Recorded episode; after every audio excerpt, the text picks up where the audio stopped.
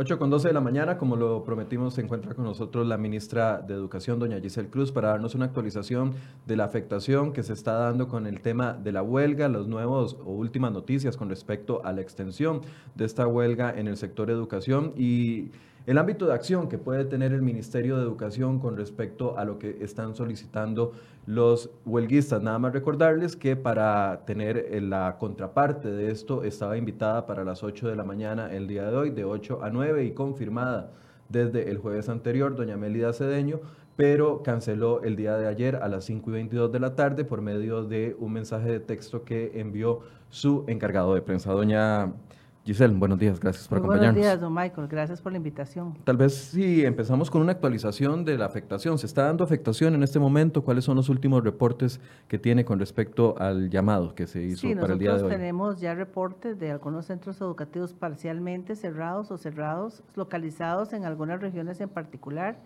en la región de San Carlos, algunos centros educativos y algunos en en la región de Limón.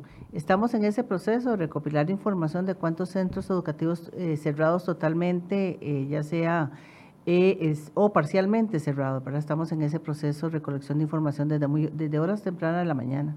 ¿Cuándo esperan eh, tener un corte? Al mediodía ya tenemos el corte y el comportamiento. Desde ayer se generaron instrucciones a los directores regionales para eh, habilitar los protocolos, ¿verdad? ¿Qué significa eso? Registrar las ausencias de los docentes para el procedimiento que corresponde. Inmediatamente hoy se presenta, ¿verdad? Toda la situación, el informe del de los centros educativos abiertos y cerrados, generar también las ausencias de los profesores o profesoras en los centros educativos, el protocolo que siempre habilitamos para hacer lo que corresponde en temas ya este, de Ministerio de Trabajo, las denuncias correspondientes, o sea, como corresponde en un país de derecho.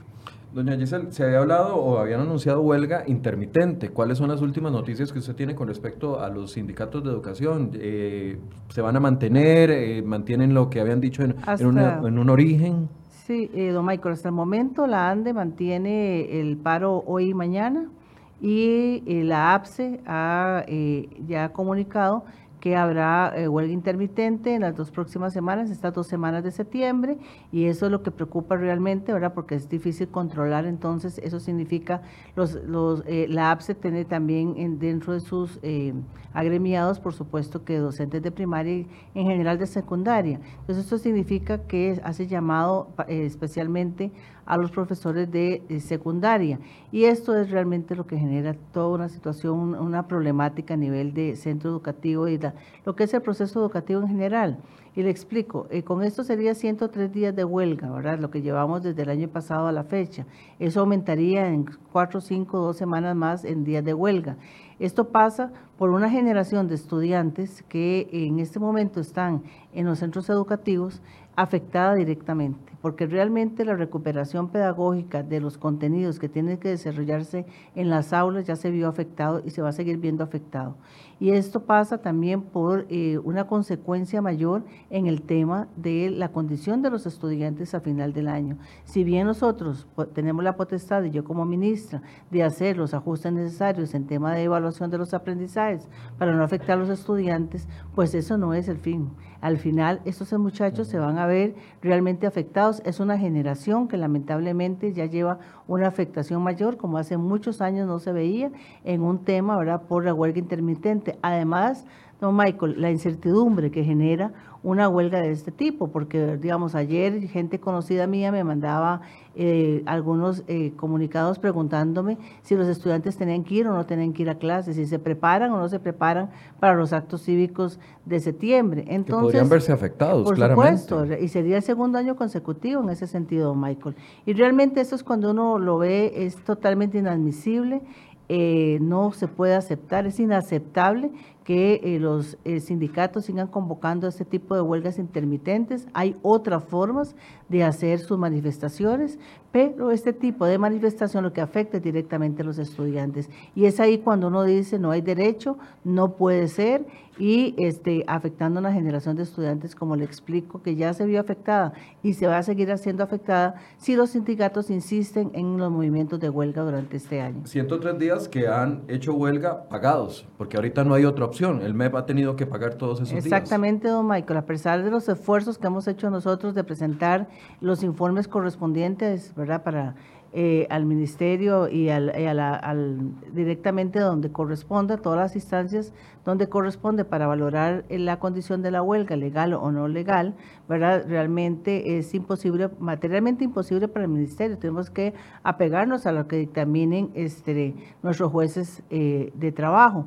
En ese sentido, eh, por eso es importante, ¿verdad? Seguir insistiendo en que los estudiantes no deben de verse afectados. La semana anterior, doña Gisela, y esto ya es una pregunta más política, pero la semana anterior el presidente Carlos Alvarado daba una posición con respecto al proyecto de ley que se discute en la Asamblea Legislativa con respecto a recuperar o suspender eh, los salarios en el momento en que se va a huelga. ¿La ministra de Educación tiene una posición con respecto a eso?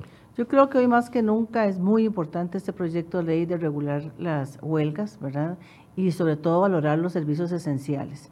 Eh, ¿Debería estar educación dentro de la lista de servicios esenciales? Debería estar educación entre la lista de, servicios esenciales porque ya lo hemos visto, o sea, realmente es irrecuperable la parte pedagógica, se ven afectados los estudiantes, esos, esos estudiantes se ven afectados no solo en la promoción, sino en, los, en el desarrollo de sus aprendizajes y entonces se ven afectados en su promoción, pero al final, cuando estos muchachos continúen la educación superior, se van a ver afectados en el ingreso a las universidades. Ninguna eh, eh, universidad va a hacer una adecuación porque el estudiante viene a la generación donde se mantuvo en huelga el sector 110, 115 eh, días lectivos. Entonces ahí hay una, una afectación mayor. Además, afecta directamente a toda la población eh, más vulnerable. ¿Por qué? Porque los padres de familia, ya lo vimos en el informe del Estado de Educación, los, los padres de familia en una situación de pobreza o en condición vulnerable no pueden pagarle lecciones a sus hijos y se ven afectados también, se,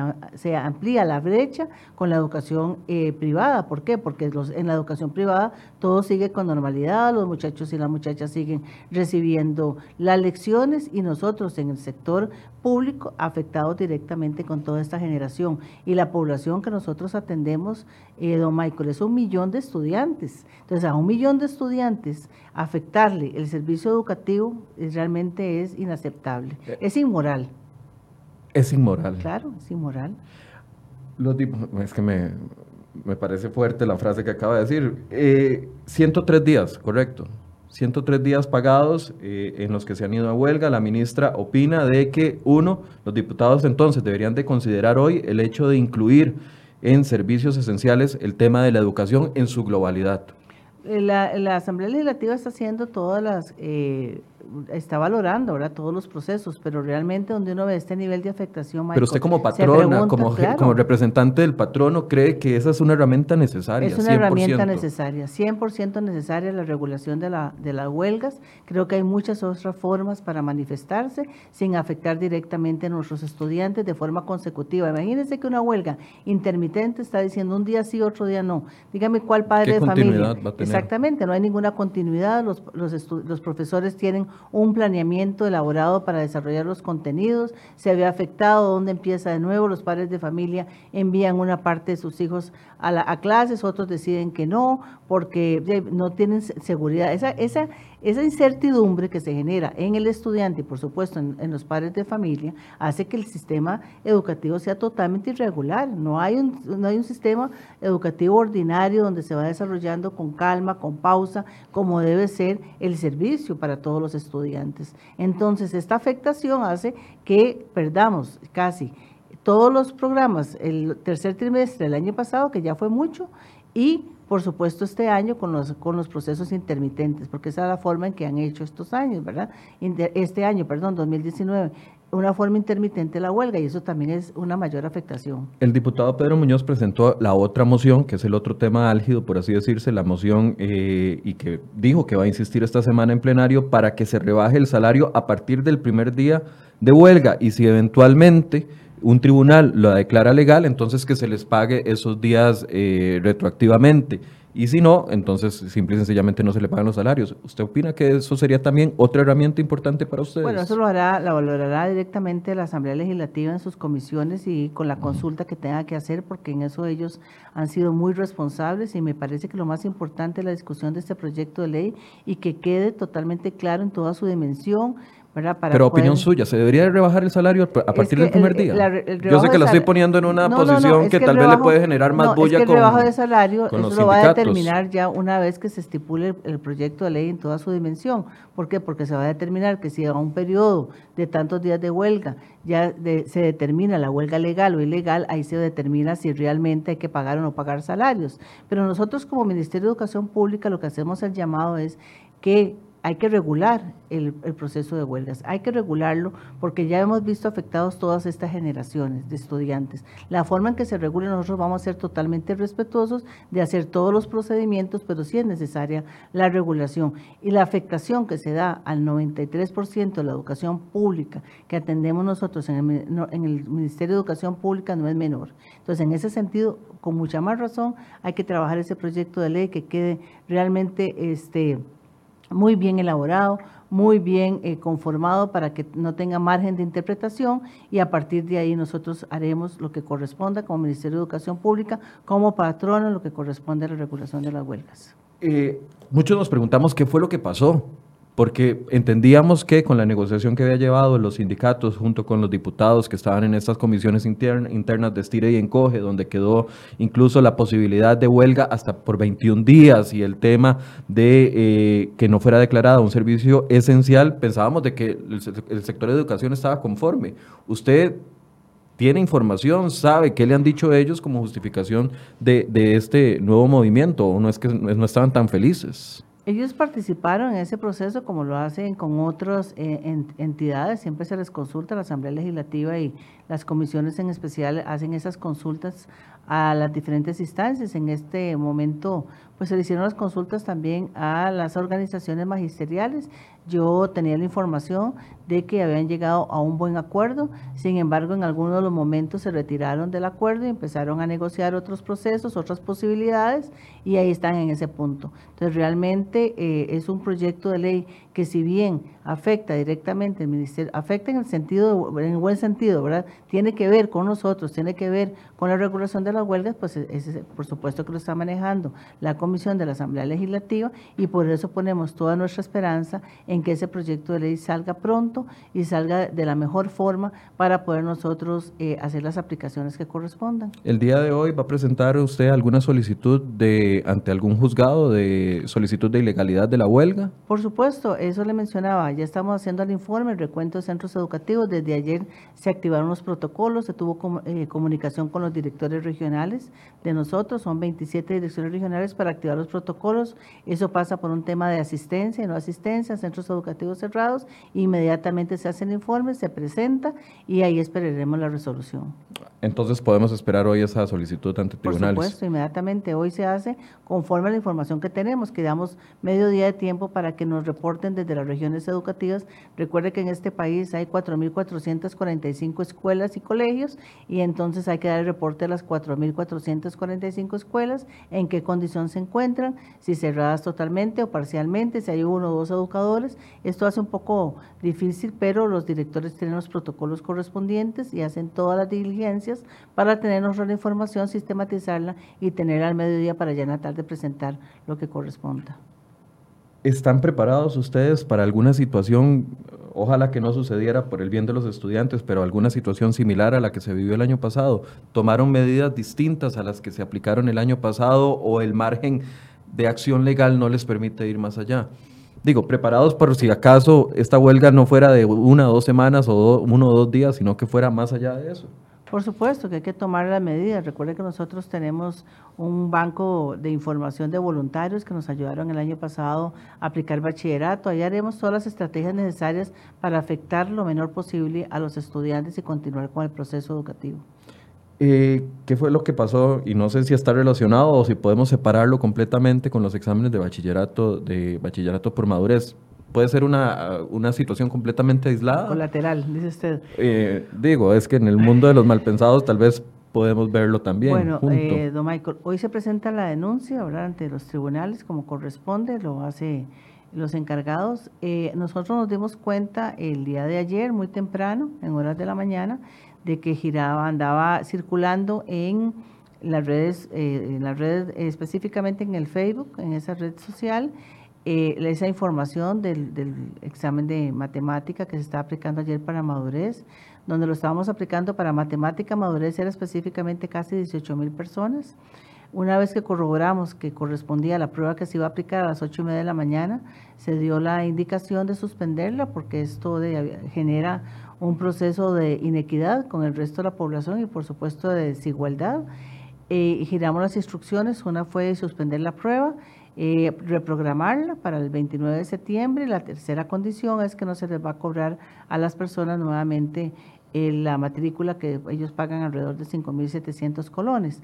Una vez que se giró esta instrucción, se envió un comunicado de prensa, pero sí detectamos que eh, en el Facebook estaba circulando la prueba.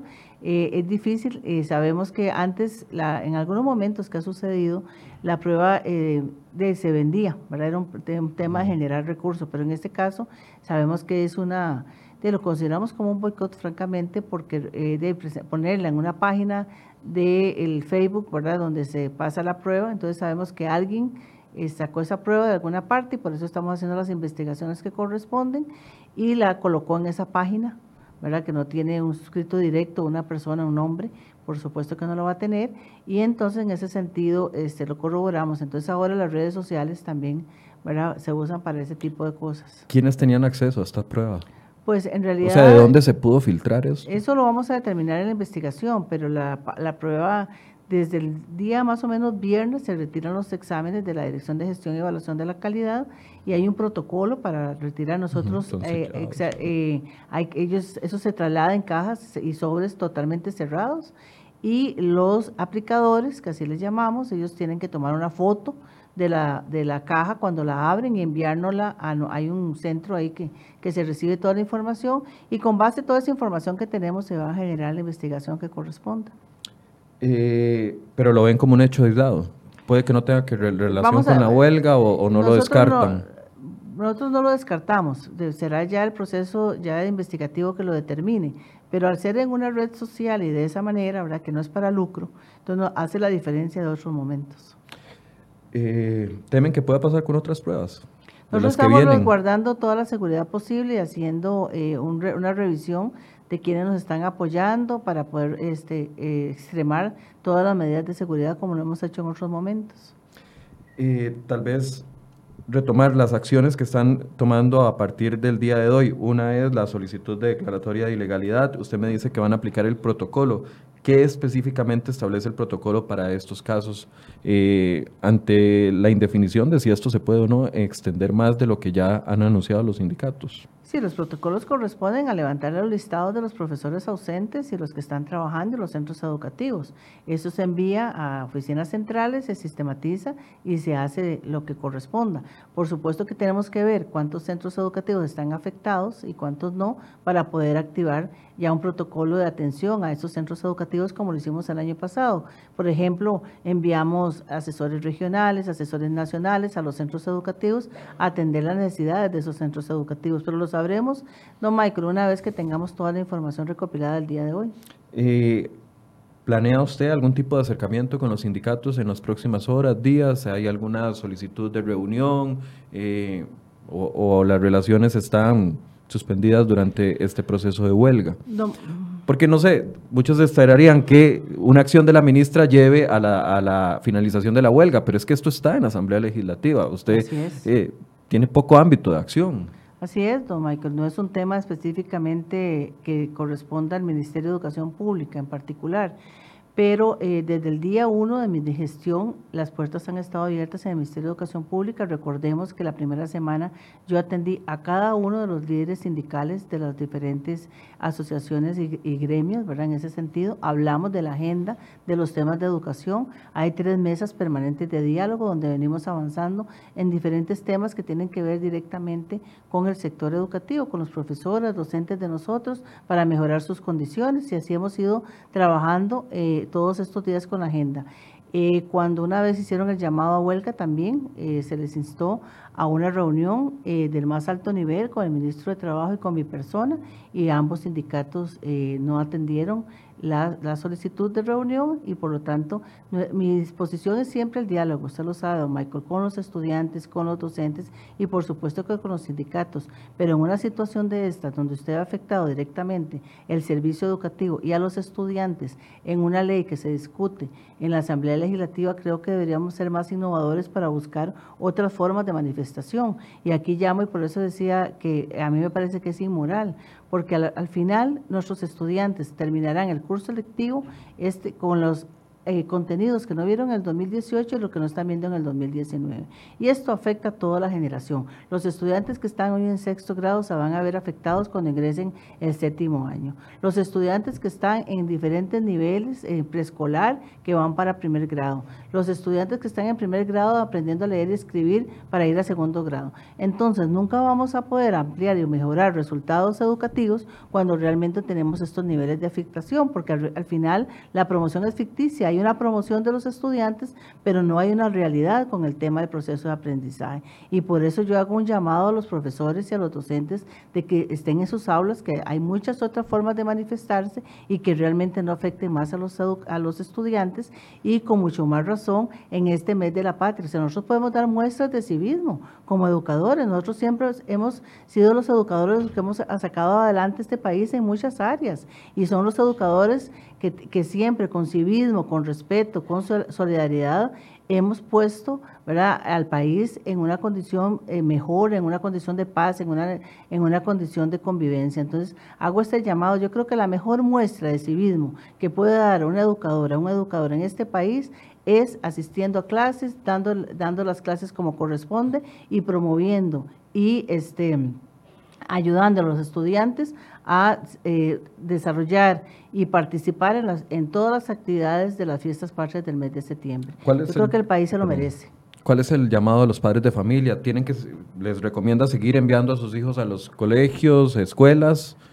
Es muy importante que los padres de familia sigan enviando a sus hijos a los centros educativos porque a veces generalizan de que el centro educativo está cerrado, que huelga, y muchos de los docentes están dando clases. Por ejemplo, en un reporte que recibí en un centro educativo está el docente dando clases y hay 10 estudiantes. Esto significa que el padre de familia no necesariamente esté apoyando la huelga, sino que cuando escucha huelga no, no decide enviar al hijo y todos deben enviar a sus hijos a clases. O sea, realmente el docente debería estar eh, dando clases y esto debería ser normal en el centro educativo. Entonces que continúen enviando a los, a los muchachos, a los niños. Además, los directores de los centros educativos como representantes del patrono, en este caso el Ministerio de Educación Pública, deben de estar en los centros educativos. Igual los directores de centros educativos, los supervisores y los directores regionales. Si algún padre de familia se siente afectado y quiere tomar una acción más allá de la queja pública, ¿hay alguna forma de que se comunique con el Ministerio de Educación?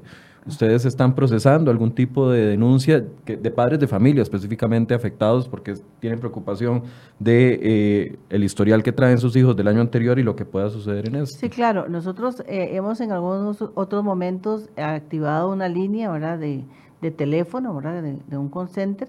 Vamos a valorar si esto continúa, pues por supuesto abrir el espacio para que los padres de familia reporten esas situaciones. Bien, un mensaje final, doña Giselle sino eh, hacer un llamado. Realmente eh, es, es, importantísimo que nuestros, que nuestros centros educativos estén abiertos, que nuestros estudiantes se sientan seguros en esos centros educativos y que nuestros docentes estén dando las clases. No es permitido un día menos de clases, no, no puede permitirse eso. Es inadmisible, es inmoral que nuestros estudiantes no estén recibiendo el servicio educativo como corresponde a un país donde ha apostado la educación, donde un país se ha desarrollado a través de la educación y y, hoy con mucho más razón requerimos estudiantes que desarrollen todas sus habilidades para y mejorar la calidad de vida de cada uno de ellos y de sus familias, deben de estar en los centros educativos. Ese es el lugar del estudiante, el centro educativo. Muchas veces, por no dar clases, por estar cerrado el centro educativo, los estudiantes andan rondando en, el, en la comunidad y eso no es el lugar.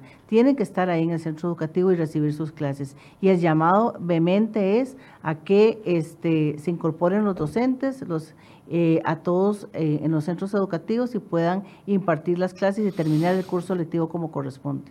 Bien, muchas gracias, doña Giselle, por este tiempo. Gracias a ustedes. Esta es la posición, una huelga inmoral, fue la palabra. Una huelga inmoral que eh, señala la ministra de Educación, hace un llamado también a los diputados a que se incluya dentro de los servicios esenciales el servicio de educación. Vamos a darle seguimiento a esto al corte del mediodía para ver cuánto es la afectación y a la eventual solicitud que estaría haciendo el Ministerio de Educación de ilegalidad de este movimiento. Muchas gracias por su compañía. Vamos a estar pendientes y actualizando información en cereoy.com.